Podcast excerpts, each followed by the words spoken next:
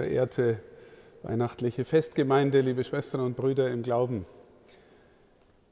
Letzte Nacht war das alles sehr konkret, sehr sinnlich, sehr anfassbar und anschaubar.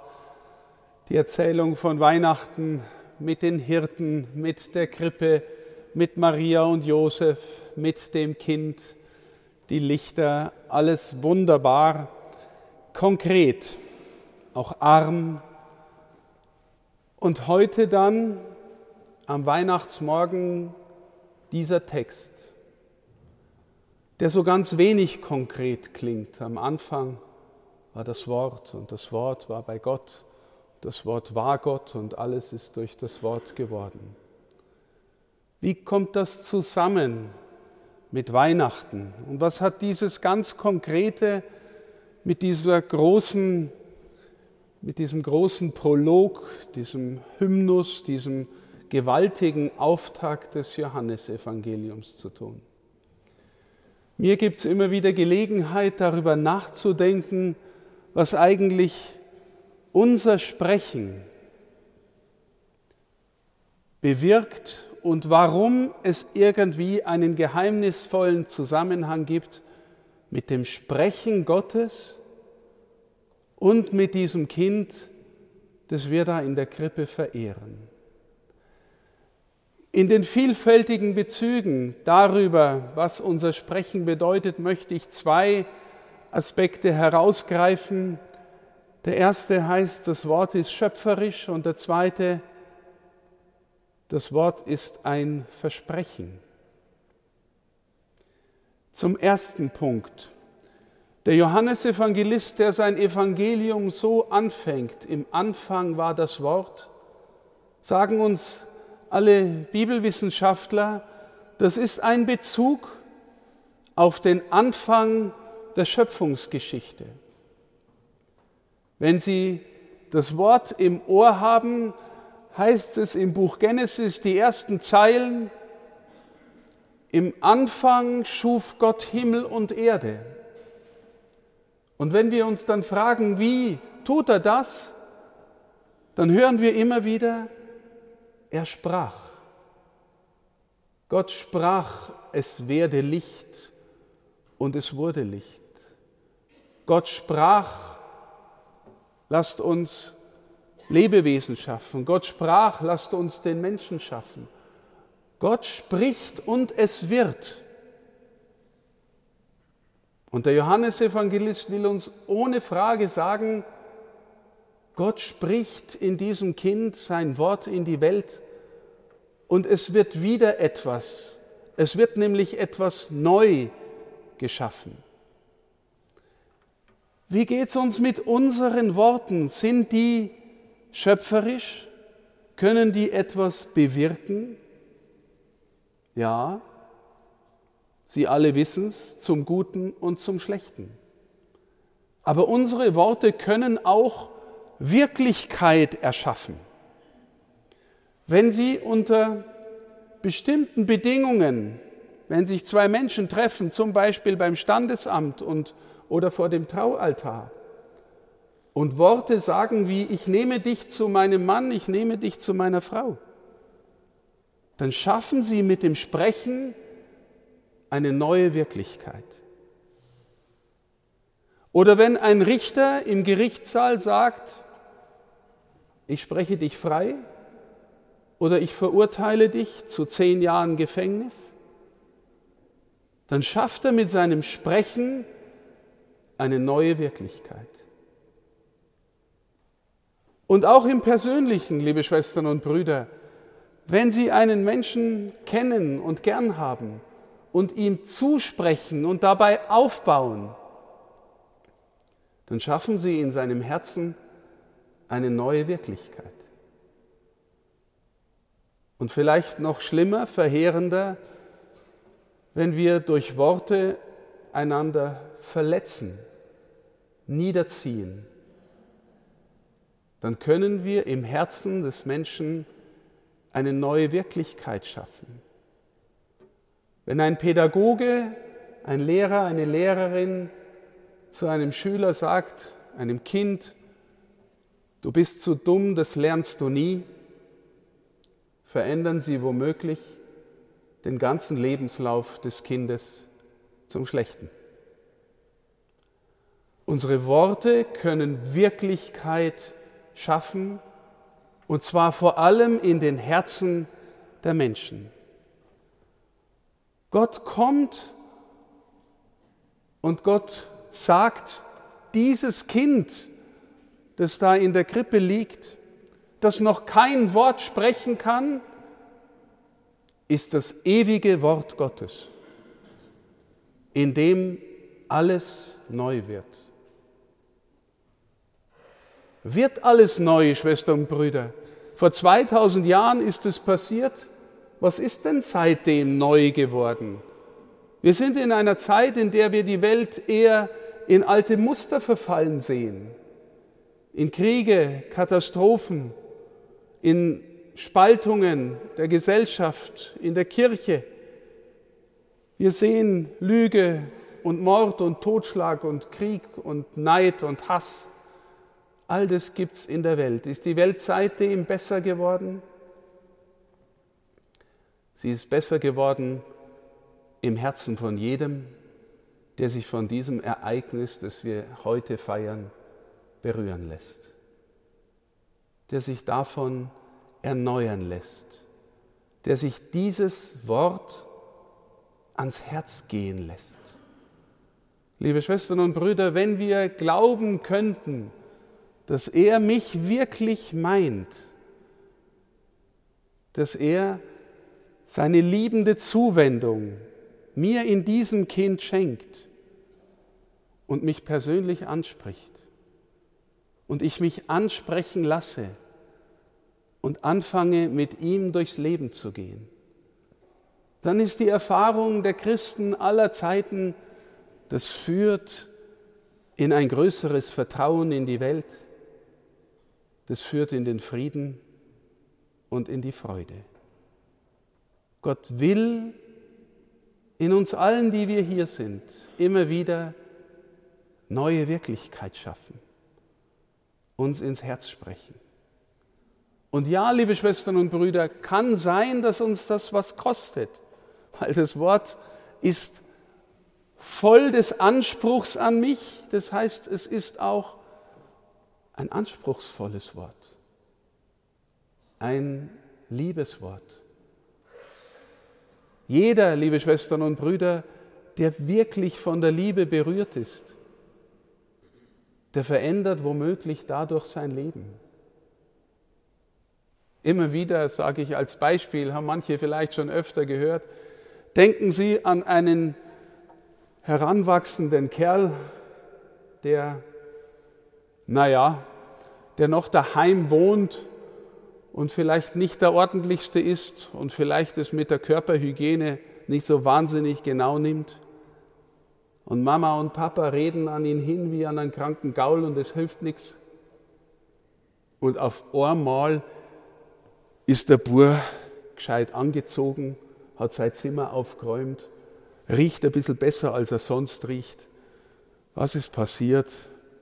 Er hat wahrscheinlich ein Mädel gefunden, das ihn gern hat und für das er sich herricht. Und umgekehrt. Wer von der Liebe berührt ist, liebe Schwestern und Brüder, der ändert womöglich etwas in seinem Leben. Und manchmal ist es so, dass nur die Liebe bestimmte Dinge verändern kann. Sie spricht uns an.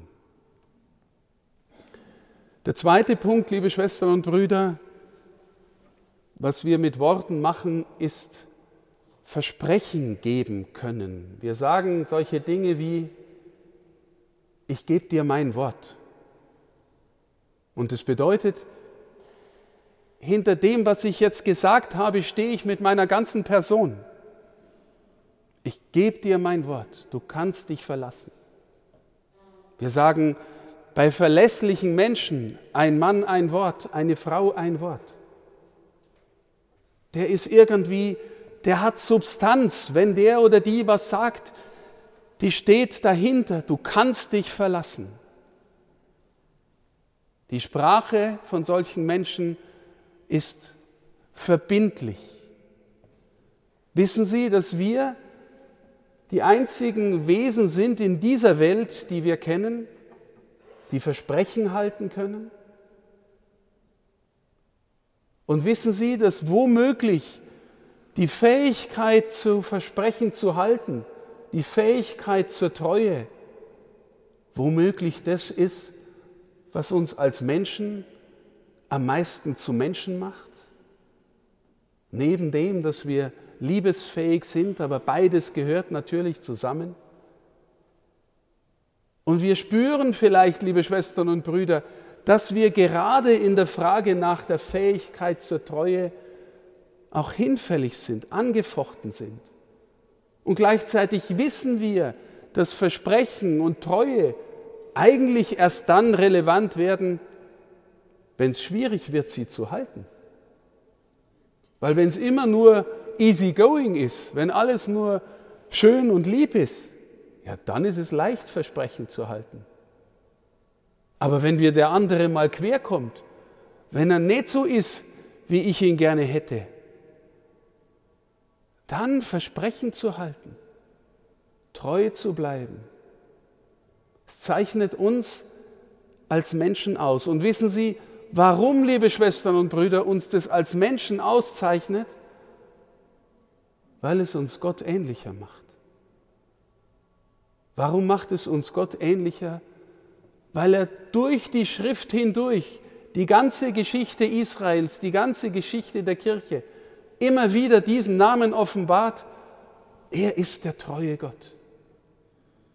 Er verlässt sein Volk nicht. Er bleibt dabei.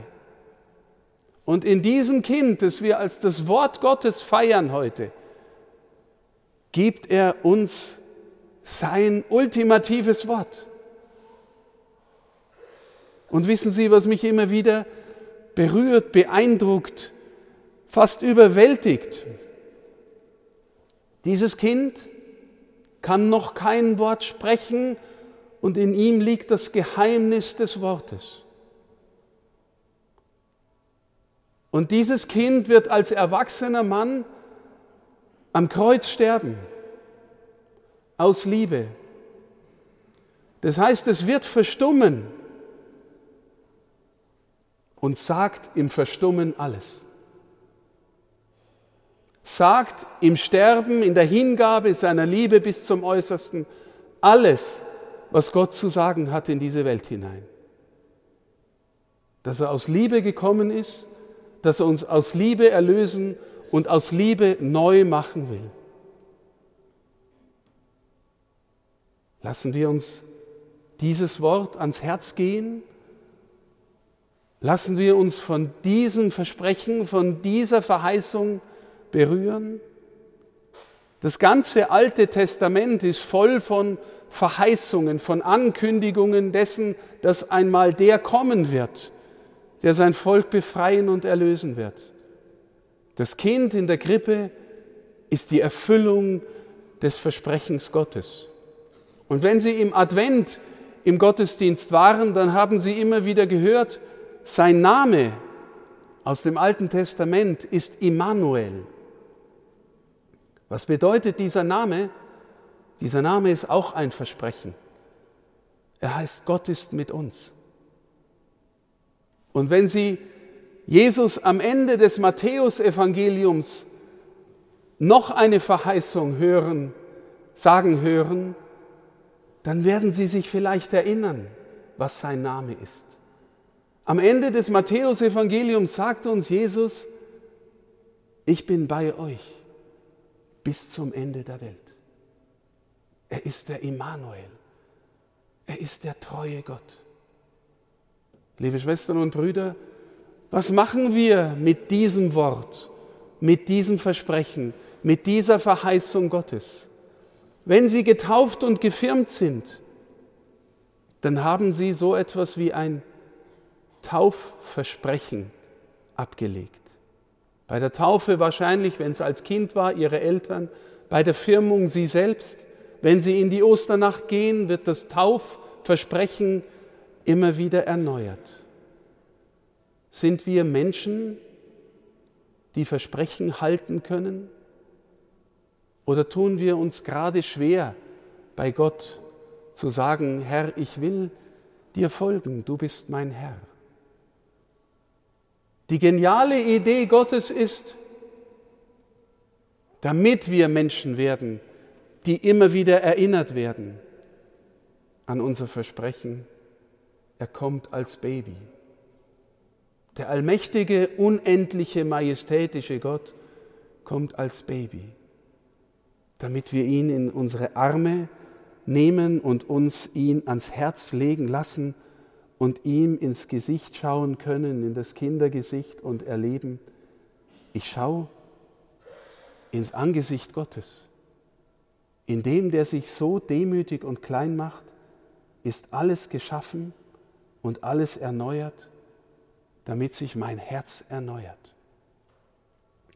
Liebe Schwestern, liebe Brüder, liebe weihnachtliche Festgemeinde, wer sich von diesem Geheimnis berühren lässt, wer ins Vertrauen findet, dass Gott ihm wirklich ein Versprechen gegeben hat, nicht von ihm zu gehen, wer mit seinem Herzen Antwort geben kann, von denen, die das können und vollziehen und die so in die Freude kommen, wissen wir, dass die Krisen dieser Welt, die persönlichen Krisen, anders bewältigt werden, dass Menschen anders durchgehen, wenn sie diesen Frieden, diese Freude, diesen Glauben haben.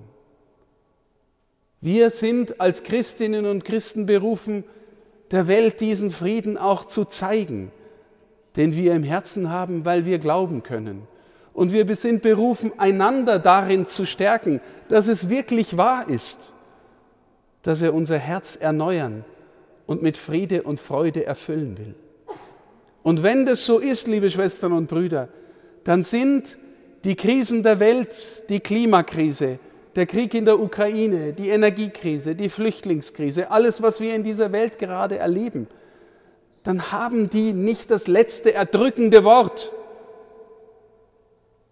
Denn das Wort der Freude, ich bin bei euch alle Tage bis ans Ende der Welt, ist nicht und nie tot zu kriegen. Es lebt in uns. Lassen wir es in uns leben, liebe Schwestern und Brüder. Lassen wir uns in die Freude führen und in den Frieden, die nicht tot zu kriegen sind. Frohe, gesegnete Weihnachten für Sie alle. Amen.